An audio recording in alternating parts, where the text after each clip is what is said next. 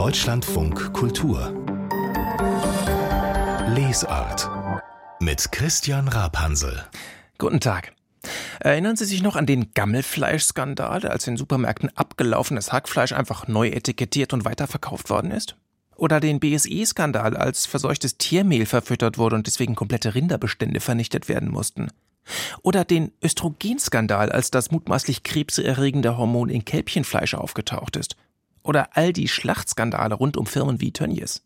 Wenn Sie sich erinnern, dann Glückwunsch. Die meisten haben es ja ziemlich schnell wieder vergessen und dann doch wieder im Supermarktregal zum möglichst billigen Fleisch gegriffen. Wir helfen dem Gedächtnis heute auf die Sprünge mit fünf Sachbüchern zur Massentierhaltung, zum Fleisch und zum Verhältnis zwischen Mensch und Tier. Herzlich willkommen. Deutschlandfunk Kultur Lesart. Ganz ehrlich, beim Blick in deutsche Mastställe kann einem schon der Appetit vergehen. Da sind dann Schweine, die sich im Kastenstand kaum bewegen können, Hühner, die sich in der Enge gegenseitig die Federn auspicken und Krankheiten, so viele Krankheiten, dass dann viel zu oft und manchmal auch nur so halblegal Antibiotika verabreicht werden. Die Historikerin Veronika Settele, die hat zur Massentierhaltung geforscht und die Ergebnisse, die sind jetzt als Buch erschienen. Guten Tag, Frau Settele. Guten Tag. Ja, alle, äh, denen ich vorab erzählt habe, über was wir reden und wie ihr Buch heißt, die sind ein bisschen zusammengezuckt. Ihr Buch, das heißt nämlich Deutsche Fleischarbeit. Und das fanden doch einige spontan ein bisschen eklig. Ist es Absicht? Geht eine Geschichte der Massentierhaltung nicht ohne ein bisschen Ekel? Hm, meine Assoziation ist eigentlich eher, oder meine Beobachtung wäre, dass der Titel etwas kahl lauert. Es ist sozusagen eher vielleicht eine Anspielung auf den Arbeitscharakter der Tierhaltung. Der Ekel steckt vielleicht stärker im Wort Massentierhaltung inzwischen, mhm. was aber auch sozusagen bewusst gewählt wurde für den Titel, weil auch das Wort eine Geschichte hat und als es entstanden war das Wort in den 1960er Jahren in der deutschen Sprache, gab es diese Ekelkonnotation gewissermaßen noch nicht. Ah, da gab es die noch nicht. Weil, weil ansonsten, Sie schreiben ja schon im Vorwort direkt, das nennen Sie das Problem mit der Massentierhaltung. Und auch das ist doppeldeutig. Sie meinen nämlich, dass der Begriff Massentierhaltung ein Problem sei. Warum? Auf jeden Fall. Also äh, mich erreichten auch schon Stimmen aus der landwirtschaftlichen Branche, die eben sagten, sobald dieses Wort, das inzwischen als Synonym für alle negativen Nebenwirkungen landwirtschaftlicher Tierhaltung verstanden wird, irgendwo steht, schaltet die Branche auf Durchzug, verschanzt sich in den eben wohlbekannten Frontstellungen, weil sie nichts als Hau drauf und nichts als Kritik erwarten. Und darum geht es mir ja nicht. Gleichzeitig glaube ich, dass es kein gleichwertiges Wort gibt, das so sehr zum Ausdruck bringt, wie sich Tierhaltung verändert hat, vor allem in der zweiten Hälfte des 20. Jahrhunderts. Und auch das sagt eben etwas aus. Also die Worte, die die Branche wiederum verwendet, intensive Nutztierhaltung, Nutztierhaltung insgesamt, sind entweder nicht allgemein verständlich oder sie werden gleichermaßen von Kritiker und Kritikerinnen moniert, dass mhm. beispielsweise im Wort Nutztier manchen Tieren eben schon Nutzcharakter zugeschrieben würde, wo der doch auch eben eine Zuschreibung ist und nicht essentieller Charakter dieser Tiere sei. Und nun sind Sie ja Historikerin. Sie sind in die Geschichte der ich sage es, Massentierhaltung eingestiegen und gehen da deutlich weiter zurück, als ich gedacht hätte. Ich hätte gedacht, so Massentierhaltung, okay, die Nachkriegsjahrzehnte, da hat das begonnen und ist massiv ausgebaut worden. Sie gehen aber zurück bis ins 19. Jahrhundert. Warum? Ich glaube, dass es hilfreich ist zu unterscheiden in eine Wissens- und Ideengeschichte einerseits und materielle Implementierung oder Durchsetzungsgeschichte andererseits. Und die Idee und das konkrete Wissen über die Praktiken, wie Tierhaltung produktiver zu organisieren wäre, die sind eben entstanden im vor allem letzten Drittel des 19. Jahrhunderts. Und deswegen habe ich mir das angeguckt. Also welche Agrarexperten schufen in welchen Forschungsinstituten welche neuen Ideen. Das heißt, bis dieses technologische Denken wirklich im Stall umgesetzt war, hat es eben noch gedauert. Sie haben ganz wunderbare Fotos in Ihrem Band, noch so zu Beginn des 20. Jahrhunderts. Da haben Sie zum Beispiel zwei Damen, die in Köln mit ihren Ferkeln an der Leine spazieren gehen oder ein Berliner Ehepaar, das mit dem Lämmchen im Arm zum Tempelhofer Feld spaziert, um das Tier dann dort weiden zu lassen. Das Verhältnis zum Tier muss sehr viel direkter und ja fast persönlicher gewesen sein? Ich glaube, bei diesen Fotografien ist wichtig zu erwähnen, dass die auch in den 20er Jahren schon etwas Bemerkenswertes und einen Ausnahmezustand darstellten und deshalb fotografiert worden sind. Also das sind Bilder aus der Inflationszeit, wo der Zusammenhang zwischen Geld und Konsumgütern gestört war und deswegen in einem ganz existenziellen Sinne ein Tier eben Ernährungssicherheit bedeutet hat, weil man nicht mehr wusste, ob man sich mit seinem gestern ausbezahlten Lohn morgen noch ein Huhn kaufen können würde oder eben Eier. Mhm. Ähm, Dennoch illustrieren diese Bilder einen längeren Trend. Also ich wollte damit sagen, das eigene Lämpchen in Berlin aufs Tempelhofer Feld zu tragen, war keine Standardpraxis aller Berliner und Berlinerinnen 1923, sondern es, dann wäre das Tempelhofer Feld schnell leer gegrast gewesen. Das ja. ist sicherlich richtig, aber trotzdem habe ich den Eindruck, dass es einen viel dichteren Kontakt zum Tier gab. Also Sie haben auch andere Beispiele, wo in, in der Speisekammer oder im Hausflur wirklich äh, Schweine gehalten worden sind. Und Sie bringen es auf den Punkt, heute haben wir fast unsichtbare Tiere, aber überall massenhaft Fleisch zu Dumpingpreisen. Damals war Fleisch Mangelware, aber die Tiere waren allgegenwärtig. Hm. Mir ging es da um zwei Beobachtungen, dass eben Tiere in der Stadt im 19. Jahrhundert, auch in den 1880er, 1890er Jahren noch nichts völlig Außergewöhnliches waren, sondern eben zur Selbstversorgung gehalten wurden und aber auch im Stall, in der Landwirtschaft, also auf Dörfern oder sogar einzelnen Siedlungen, äh, einzelnen Gehöften, war der Kontakt zwischen Mensch und Tier im Stall wesentlich dichter als nach und während der Industrialisierungsgeschichte, wo der Zuständigkeitsbereich der Menschen sich mehr und mehr eben auf Maschinen, beispielsweise Melkmaschinen, Melkroboter konzentrierten und weniger auf den direkten, unmittelbaren Kontakt mit dem Tier. Ob das nun, wie das nun zu bewerten ist und wer das wann wie bewertet hat, ist dann die andere Frage. Ja. Machen wir mal einen riesigen Sprung. Erster Weltkrieg, Zweiter Weltkrieg und dann in den Jahrzehnten danach der Boom des Fleischessens, der Boom der immer größeren Stelle, des technologischen Fortschritts in der Mast, in der Zucht, in der Schlachtung. Sie vergleichen, was ich recht spannend finde, wie sich das entwickelt hat in der BRD und in der DDR. Wie hat sich denn die Massentierhaltung in beiden Systemen ja, unterschieden oder auch nicht unterschieden? Also es gab zahlreiche wichtige Unterschiede. Da ist vor allem die ja, Durchherrschung der ostdeutschen Gesellschaft auch in diesem Gesellschafts- und Wirtschaftsbereich zu nennen. Also es war ein gesteuerter Politikbereich. Der Arm der SED ragte in die Stelle hinein. Ähm, gerade Betriebe, die sich beispielsweise der Zwangskollektivierung verweigern wollten, deren Inhaber und Inhaberinnen wurden massiv verfolgt und bedroht. Auch strukturell sieht es anders aus. Wir haben also vergemeinschaftete Betriebe und Staatsbetriebe in der DDR und einzelbäuerlich wirtschaftende Betriebe in der Bundesrepublik. Und jetzt komme ich aber sozusagen zu dem großen Aber. Ein Ergebnis meiner Forschung ist, dass ziemlich viel sich erstaunlich parallel entwickelt hat dafür, dass in zwei sehr unterschiedlichen Wirtschaftssystemen eben stattfand. Also Vermarktlichung in der Bundesrepublik ab äh, Anfang der 1960er Jahre eben als Teil der Europäischen Wirtschaftsgemeinschaft und im Staatssozialismus der DDR. Und dann habe ich mir eben angeguckt, wie das möglicherweise zu erklären ist und bin zu dem Punkt gekommen, dass das Bereitstellen von endlich einer sichergestellten Versorgung mit genug äh, reichlichen tierischen Produkten in beiden deutschen Staaten politisch eben hohe Priorität genoss, weil die Loyalität der Bürger und Bürgerinnen stark daran geknüpft ist und deswegen eben politische Wege eingeschlagen wurden, die zur Massenproduktion führen konnten. Hm, eben auch im Osten mit gigantischen Anlagen. Heute wird ja äh, oft der Kapitalismus Kapitalismus für die Auswüchse der Massentierhaltung verantwortlich gemacht. Das wäre demnach eigentlich nicht ganz richtig, oder? Nee, es ist der politische Wille, der dann eben mitunter auch dem Kapitalismus freie Bahn wird. Ich glaube, sozusagen verschiedene Wege können zur Massentierhaltung führen. Das hat vielleicht meine Studie gezeigt. Was interessant ist, ist, dass eben die großen Betriebe der DDR in den 60er Jahren und bis Anfang der 70er Jahre sozusagen bewundernd oder zumindest mit großem Interesse von westdeutschen, aber auch insgesamt westeuropäischen Agrarexperten beobachtet wurden, weil die dachten, hm, wir hätten eigentlich auch gern eine produktivere Tierwirtschaft, aber mit den vielen vereinzelten Betrieben ist das schwierig möglich. Wie kommen wir denn dahin? Und dass das sozusagen durchaus Vorbildcharakter hatte, auch für das Anregen der Bildung von Genossenschaften, also Erzeugergemeinschaften in Westdeutschland. Und dass das eben gekippt ist ab Ende der 70er Jahre als ja die Ineffizienzen der Planwirtschaft den Vorbildcharakter beendeten der ostdeutschen Betriebe, die dann zwar strukturell für interessant weitergehalten wurden, aber deren Wirtschaftsweise sich eben als unterlegen herausstellte. Hm. Machen wir noch einen letzten großen Sprung bis in die Gegenwart. Und da ist Stichwort Kapitalismus, finde ich ganz erstaunlich zu beobachten, dass ausgerechnet bei den Discountern, die lange als die Treibenden hinter den Niedrigpreisen für Fleisch und damit auch all den Negativseiten dieser Zuchtmethoden stand, dass ausgerechnet bei den Discountern jetzt plötzlich die naja, sagen wir mal, zumindest halbwegs okaye Tierhaltung boomt. Wie glaubwürdig finden Sie diesen Trend zur angeblichen Nachhaltigkeit in der Tierhaltung bei den Discountern?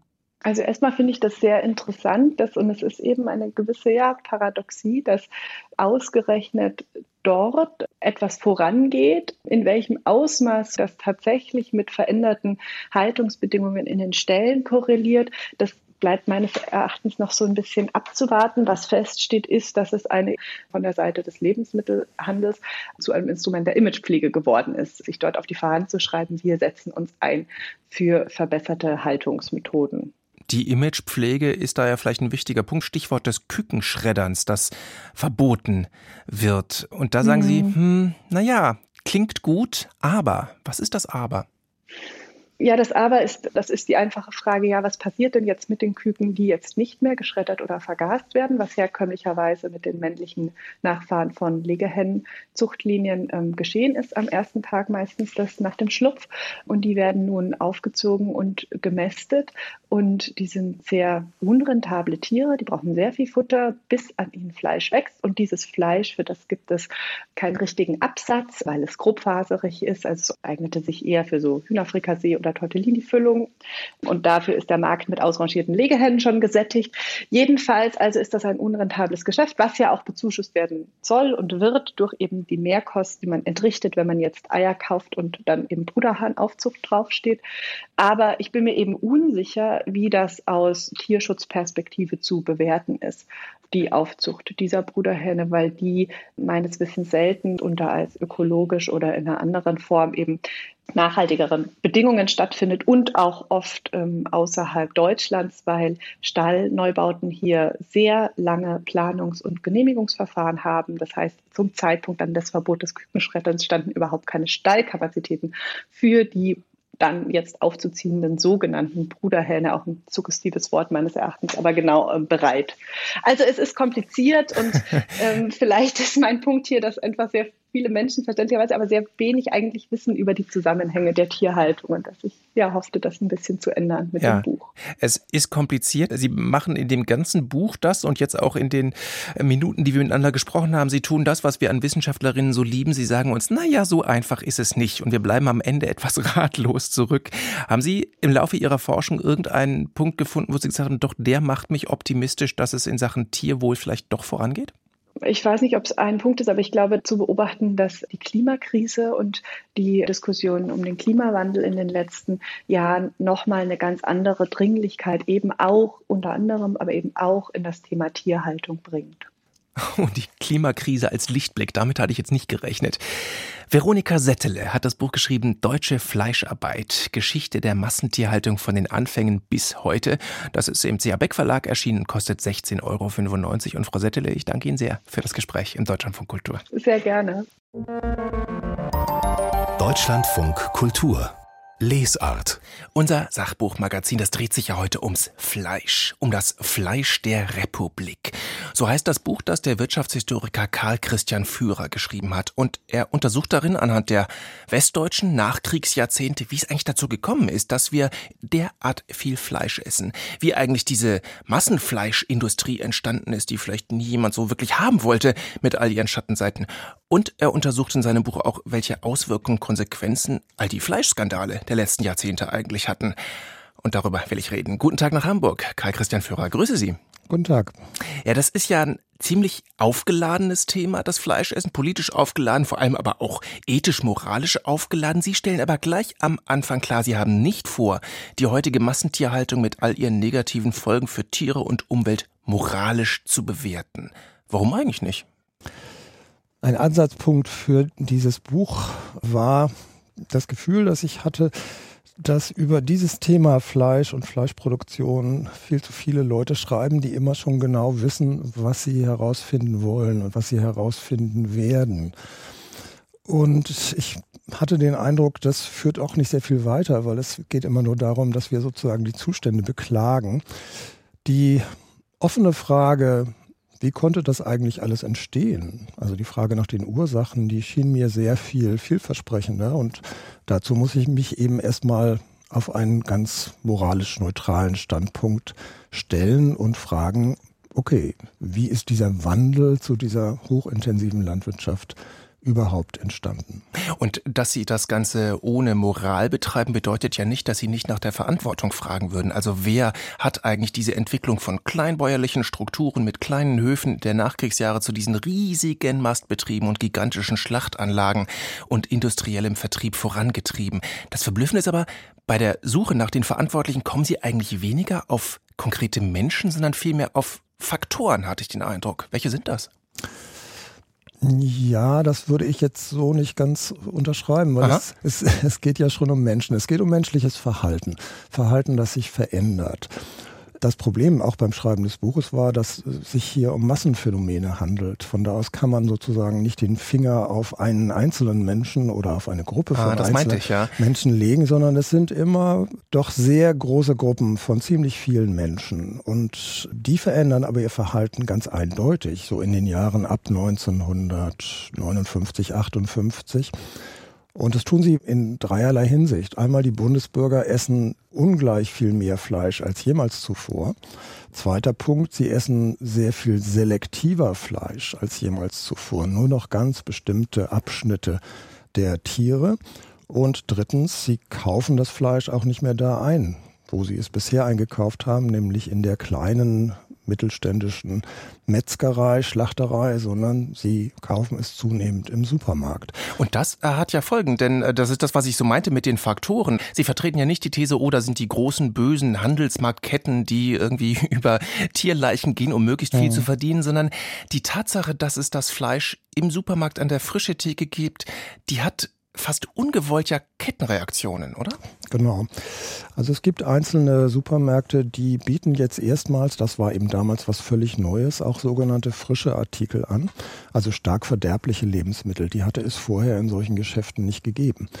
Das ist aber nur ein Angebot. Es gibt viele Stimmen, die damals so Ende der 50er Jahre meinten, das wird nie funktionieren. Die deutsche Hausfrau wird ihr Fleisch, ihre Wurst immer bei dem ihr vertrauten Metzger kaufen. Und das hat sich als völlig falsch erwiesen. Der entscheidende Punkt dabei, und da sind wir, fangen wir an, über diese Ketten zu reden, ist die Frage des Preises. Was sich nämlich entscheidend verändert, unter den Metzgereien gab es so gut wie keinen Preiswettbewerb. Die hatten quasi kleine Gebietsmonopole. Mit den Supermärkten verändert sich das. Hier wird Fleisch und auch Wurst zum ersten Mal zu einem Sonderangebotsartikel. Gerade die Supermärkte kämpfen um Kunden, um neue Kunden, indem sie Fleisch ganz billig verkaufen. Und das, was ich mit den Kettenreaktionen meinte, ist, das bleibt nicht bei den Supermärkten. Mhm. Das führt auch dazu, dass die kommunalen Schlachthöfe sterben und stattdessen profitable, kommerzielle Schlachthöfe entstehen. Also es verändert sich die ganze Fleischindustrie in der Folge. Das ist dann doch was, was eigentlich so niemand vorhatte, oder? Nein, das ist alles in dem Sinne gar nicht geplant. Also wenn Sie so wollen, ist das, was ich beschreibe, ein Musterbeispiel für Veränderungen in einem freien kapitalistischen System. Es gibt da keinen eindeutig zu identifizierenden einzelnen Verursacher. Also das hat alles so ein bisschen Züge eines sich selbst regulierenden Systems. Es ist aber faszinierend, wie eng und wie genau diese Systeme ineinander greifen. Das Musterbeispiel dafür, das sind die Schlachthöfe. Das hatten Sie eben erwähnt. Da vollzieht sich eigentlich der radikalste Wandel. Vorher hatte es kommunale Schlachthöfe gegeben. Ganz grob gesagt waren das Unternehmen ganz besonderer Art. Sie stellten eine Infrastruktur zur Verfügung, ein Schlachtinstrumentarium, das die lokalen Metzger nutzen konnten. Das waren aber keine Unternehmen, die ein eigenes Gewinninteresse verfolgten. Mit der Entstehung der großen Supermärkte, die große Mengen an ganz speziellen Fleischstücken in guter Qualität immer wieder jeden Tag neu brauchen, verändert sich das. Hier entstehen ganz neue Schlachthöfe, das sind die sogenannten Versandschlachthöfe. Und damit taucht das Fleisch eigentlich nur noch als totes, abgepacktes Fleisch auf. Ich war ganz überrascht, dass von Beginn an eigentlich quer durch die Parteien alle diese Massentierhaltung verhindern wollten. Selbst die FDP wollte zu Beginn Gesetze schreiben, in der maximale Stallgrößen und Betriebsgrößen festgeschrieben werden. Das hat nie funktioniert. Warum ist diese Regulierung derart gescheitert? Also den Politikern geht es ja immer um den bäuerlichen Familienbetrieb. Das ist die heilige Kuh der bundesdeutschen Agrarpolitik. Der entscheidende Bereich ist immer, dass man Fördergelder ausschüttet. Was man in der Bundesrepublik nur sehr ungern angeht, sind Verbote. Also ein Betrieb darf zum Beispiel nur bis zu einer gewissen Größe wachsen und danach verbietet man die Expansion. Das hat verfassungsrechtliche Gründe. Die schlichte Entscheidung, okay, du darfst jetzt nur 500 Schweine in deinem Stall halten, das wäre ein massiver Eingriff in die Gewerbefreiheit. Da stellen sich erhebliche verfassungsrechtliche Probleme. Das andere und sehr viel grundlegendere Problem ist meiner Meinung nach, dass Agrarpolitik viel zu eng gefasst wurde. Die wurde verstanden als eine Politik, die sich mit den Landwirten beschäftigt, die aber nicht auf den Markt für landwirtschaftliche Produkte schaut. Und alles das, was passiert in der Landwirtschaft, das wäre die Hauptthese meines Buches, das ist ja nicht auf dem grünen Klee der Bauern gewachsen. Die machen das im Grunde genommen nur unfreiwillig und höchst widerwillig. Sie werden aber dazu gezwungen, weil die anderen Marktebenen sie dazu zwingen. Und eine Politik, die diese Verbindungen zwischen den verschiedenen Marktebenen nicht in den Blick nimmt, also vor allem die Rolle der großen Supermarktketten als entscheidende Instanzen in dem ganzen Markt, diese Politik kann eigentlich nur scheitern. Das sind dann wieder diese Faktoren, über die wir ganz am Anfang gesprochen haben. Am Ende entsteht ja so ein bisschen der Eindruck, das ist ein System, dessen Schattenseiten irgendwie zwangsläufig entstanden sind, obwohl sie niemand wollte.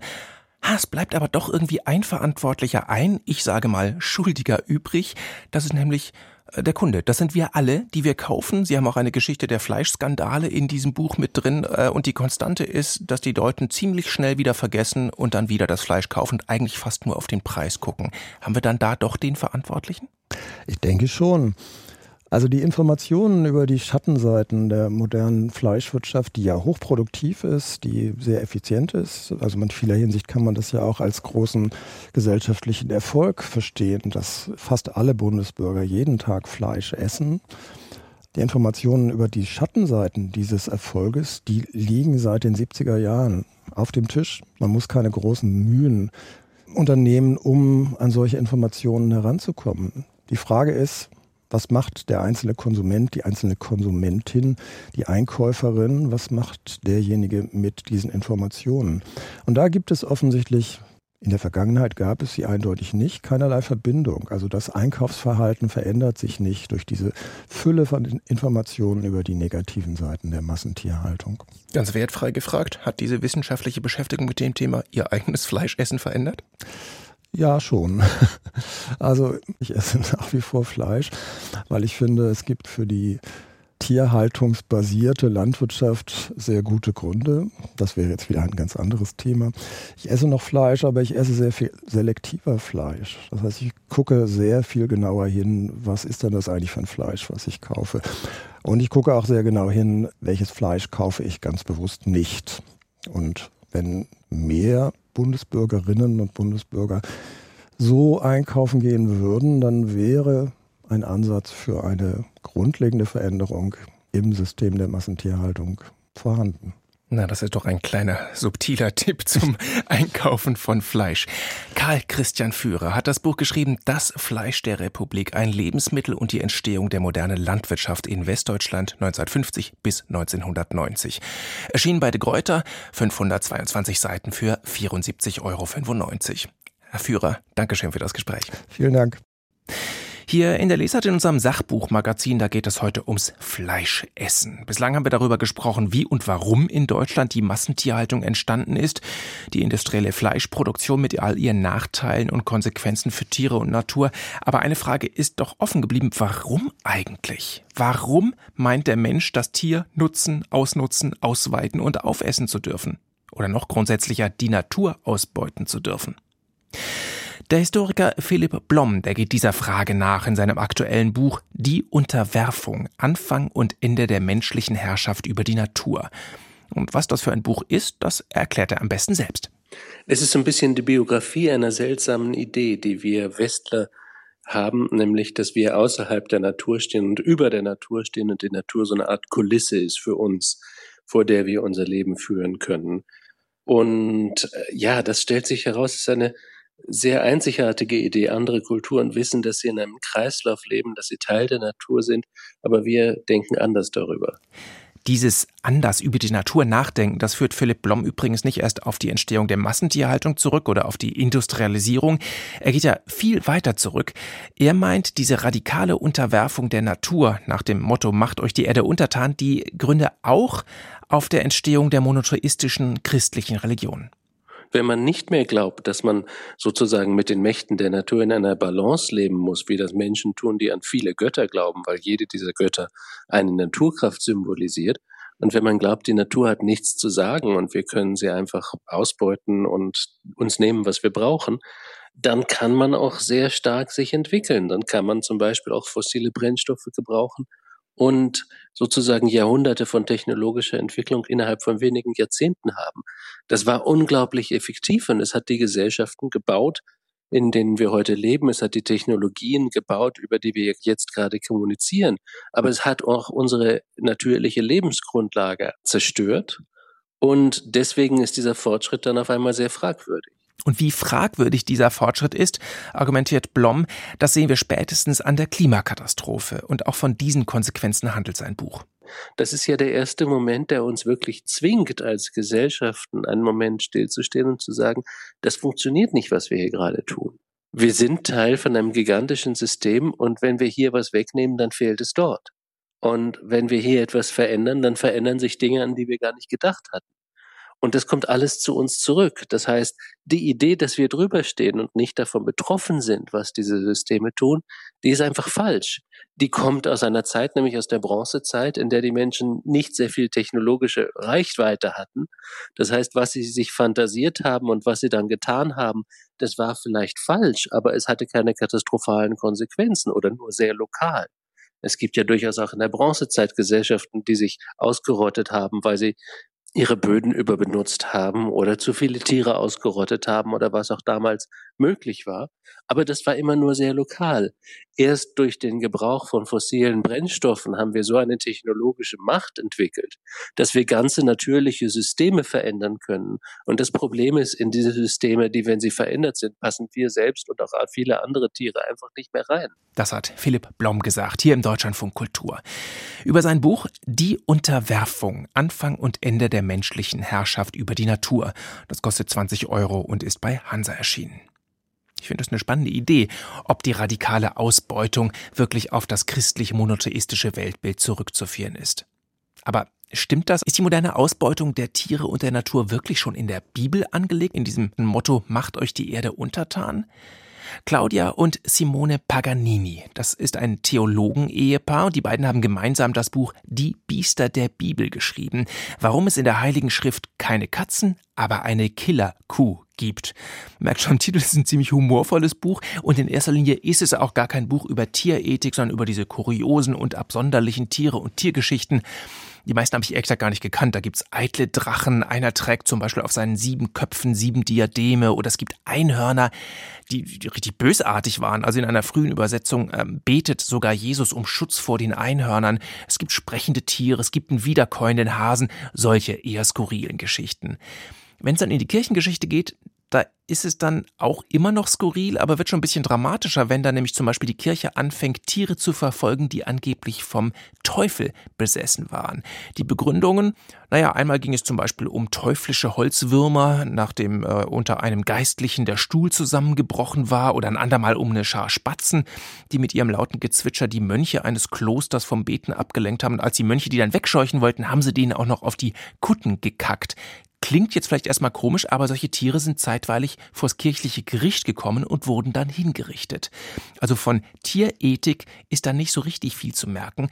Und auch äh, Claudia und Simone Paganini konstatieren in ihrem Schlusswort über die Bibel, von Ethik keine Spur, das schreiben die. Und die betonen, das sei schon was Besonderes, weil in der Zeit, als das Neue Testament geschrieben wurde, da habe es das durchaus schon gegeben, Tierethik. Es habe schon philosophische Strömungen gegeben, die tierfreundlich gewesen seien, zum Beispiel die Epikureer.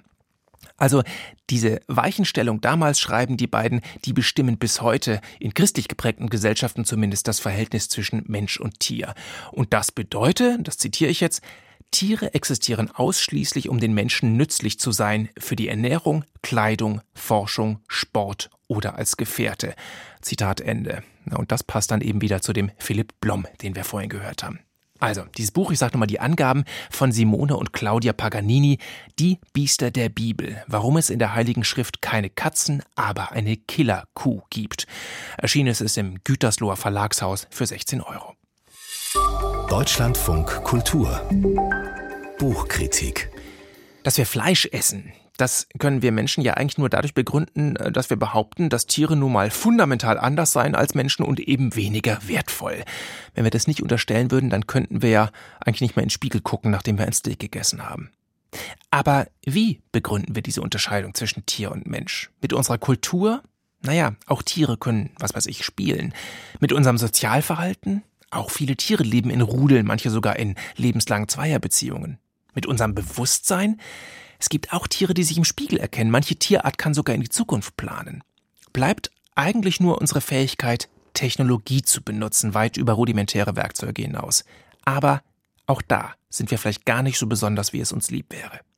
Der Kommunikationswissenschaftler Stefan Rieger, der beschäftigt sich in seinem Buch Reduktion und Teilhabe mit Technologien, die den Unterschied zwischen Menschen und anderen Lebewesen verschwimmen lassen. Michael Wolf hat es gelesen. Schon die Ausgangsthese ist von großer Brisanz. Dem Autor zufolge können Tiere als technologische Akteure verstanden werden. Wenn sie in Kontakt zu Maschinen und Algorithmen treten, unterwerfen sie sich nicht einfach einer fremden Logik. Vielmehr agieren sie in technischen und medialen Umgebungen laut Rieger aktiv und selbstständig. Diese These ist äußerst bedeutsam, weil die Technik bislang als entscheidendes Merkmal gilt, an dem der Mensch sich von anderen Wesen unterscheidet. Diese Differenz lieferte ihm auch eine vermeintliche Rechtfertigung, sich die Natur untertan zu machen. Rieger schreibt, das als Verkörperung natürlicher Intuition und als vom Instinkt geleitet geltende Tier steht Konzepten von menschlicher wie technischer Rationalität gegenüber und hat bei einseitiger Lastenverteilung die Bürde dieser Differenz doch weitgehend allein zu tragen. Diese Ausgangslage hat jedoch mittlerweile zunehmend an Plausibilität und an Akzeptanz verloren, nicht zuletzt deswegen, weil Tiere selbst vermehrt mit Agenten und Agenturen technischer Rationalität in Berührung kommen oder gar weitgehend von diesen durchdrungen sind. Rieger verweist auf eine Fülle entsprechender Medienpraktiken und Kommunikationsdesigns. Katzen Skype mit ihren Besitzern, Schweine spielen Videospiele, Wale liefern der Klimaforschung Daten über Meerestiefen. Es gibt sogar Zimmerpflanzen, die ihren Besitzern eine E-Mail schreiben, wenn sie gegossen werden möchten. Wichtig an all diesen Beispielen ist, dass sie keine zoologischen oder botanischen Erkenntnisse bereitstellen wollen. Rieger ist Kommunikationswissenschaftler, kein Biologe.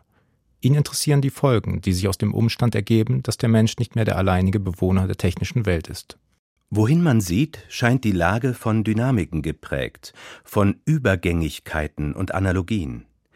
Diese sind weniger ein Symptom des Versagens von Bestimmungen, sondern vielmehr Ausdruck davon, dass diese den phänotypischen Ausformungen in der Lebenswelt nicht mehr entsprechen und, so steht zu vermuten, vielleicht auch nie entsprochen haben. Für die dadurch freigesetzte Unruhe bei Fragen zu Ethik, Moral, Rechtsprechung, Zuschreibung, Verantwortlichkeit und Partizipation gibt es Indikatoren und Präzedenzfälle. Einer davon besteht darin, dass der Umgang mit dem Computer, stellvertretend für den Gebrauch von Medien überhaupt, nicht mehr dem Menschen alleine vorbehalten bleibt. Riegers äußerst spröder Schreibstil steht in deutlichem Kontrast zu seinen überraschenden Schlussfolgerungen. Er argumentiert wie folgt. Wenn alle Arten von Lebewesen an Technologie teilhaben, nähern sie sich auch gegenseitig an. Sie treten miteinander in Kontakt und werden einander ähnlicher. Der Autor beschreibt diese Entwicklung mit großer Sympathie. Weite Teile seines Buches widmen sich der Beschreibung von Kommunikationsdesigns, Kunstwerken und Forschungsmodellen, die sich an einem Austausch über die Artengrenzen hinweg abarbeiten. Die Sehkraft und der Hörsinn, vor allem aber die Sprache, verlieren in diesen Modellen an Bedeutung. So wie ohnehin alle Kulturtechniken, die hohe intellektuelle Anforderungen stellen. Ins Zentrum des Interesses rücken stattdessen die sogenannten tierlichen Sinne, also der Geruchssinn, der Geschmackssinn oder der Tastsinn. Sie ermöglichen bei Tieren wie bei Menschen eine niedrigschwellige Kommunikation. Wie bereits angemerkt, ist immer wieder zu beobachten, dass die Integration der niederen Sinne zu einer strategischen Öffnung der Adressatenkreise führt. Diese Öffnung treibt wundersame Blüten am Baum künstlerischer Erkenntnis und erlaubt Interaktionen jenseits der Artengrenze. Der Titel Reduktion und Teilhabe nennt zwei Eigenschaften der von Rieger dargestellten Entwicklung. Das Stichwort Reduktion bezieht sich auf das Bemühen, die Voraussetzungen zur Bedienung von Technik zu minimieren. Das geschieht derzeit sowohl in Bezug auf körperliche als auch intellektuelle Anforderungen. Informationen müssen nicht mehr zwangsläufig mit hohem Aufwand dechiffriert werden. Es ist auch möglich, sie zu riechen, zu schmecken oder spielerisch zu erfahren. Der zweite Aspekt, die Teilhabe, bezieht sich auf das Potenzial, das aus dieser Reduktion erwächst. Wenn Kommunikation und Austausch zwischen Menschen, Tieren, Pflanzen und Robotern möglich ist, gehen diese Verwandtschaften ein und umsorgen einander. Unter den Bedingungen des Anthropozäns ist eine spezifische Lage gegeben, die auf Solidarität und Kooperation angewiesen ist. Das Band der Vulnerabilität und damit das Angewiesensein auf Lösungsansätze, die sich nicht oder jedenfalls nicht ausschließlich den Machinationen und dem Intellekt des Menschen verdanken, umschlingt alle und alles. Riegers Buch ist stark geprägt vom derzeit viel diskutierten Posthumanismus. Diese philosophische Strömung versteht die Menschlichkeit des Menschen als dessen Unheil. Ihr Ziel sieht sie nicht nur in einer Veränderung seines Denkens, seiner Wahrnehmung und seiner Lebensweise, sondern bestenfalls auch in der Schaffung ganz neuer Seinsarten. Mitunter nähert sich der Posthumanismus dabei gefährlich der Esoterik an. Für Stefan Riegers Buch gilt das nicht. Man muss und sollte ihm sicher nicht bei jeder Argumentation folgen, doch erweist sich Reduktion und Teilhabe doch im Ganzen als erfreulich bodenständiger Beitrag zur posthumanistischen Theorie. Indem der Autor nah an seinem Material bleibt, zeigt er tatsächlich Ansätze eines ganz neuen Weltverständnisses, in dem Natur und Technik auf faszinierende Weise ineinander verschlungen sind. Ob man dort leben wollte, sei dahingestellt. Ein Ausflug lohnt in jedem Falle. Und diesen Ausflug hat Michael Wolf für uns unternommen. Das Buch, das er besprochen hat, heißt Reduktion und Teilhabe, Kollaborationen in Mixed Societies. Der Kommunikationswissenschaftler Stefan Rieger hat es geschrieben. Erschienen ist es bei Mattes und Seitz, Kostenpunkt 38 Euro. Für heute war's das von unserem Sachbuchmagazin. Heute mit Büchern rund ums Fleisch und wieso wir Menschen eigentlich glauben, dass wir Tiere essen dürfen. Tschüss, machen Sie's gut. Bis bald. Mehr von der Lesart hören Sie auch in unserer App. Der DLF Audiothek. Jetzt kostenfrei herunterladen für Android und iOS.